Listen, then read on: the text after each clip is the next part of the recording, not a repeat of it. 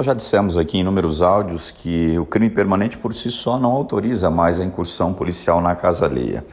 Além do crime permanente, nós temos que ter um contexto fático imediatamente anterior de fundadas razões, isto é, indicativo de que dentro daquela casa ocorre o crime permanente. Nós temos um julgado interessante, recente do STJ, que merece ser discutido aqui. O que aconteceu no caso concreto? A Guarda Municipal recebeu uma denúncia anônima de que numa determinada casa daquela cidade haveria chefes do tráfico de drogas, chefes da traficância local reunidos.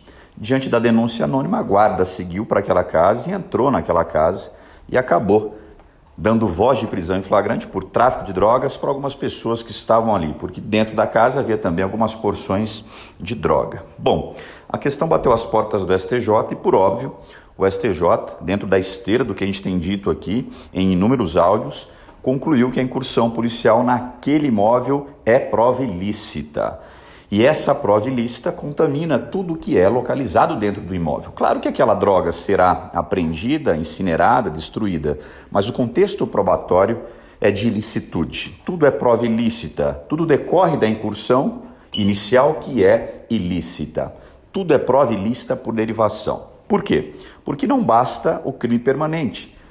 Nós temos que ter um indicativo de que lá dentro ocorre o crime permanente, isto é, um contexto fático imediatamente anterior de fundadas razões. E nós já falamos aqui várias vezes que a denúncia anônima por si só não autoriza a polícia entrar na casa de ninguém, nem que lá dentro seja encontrado um fuzil ou munições ou grande quantidade de entorpecente. Então, por ausência de fundadas razões, essa incursão policial, ela é prova ilícita. E é ilícita também porque não cabe à Guarda Municipal, dentro das atribuições que lhe são conferidas pelo Constituinte na Constituição de 88, qualquer tarefa de investigação.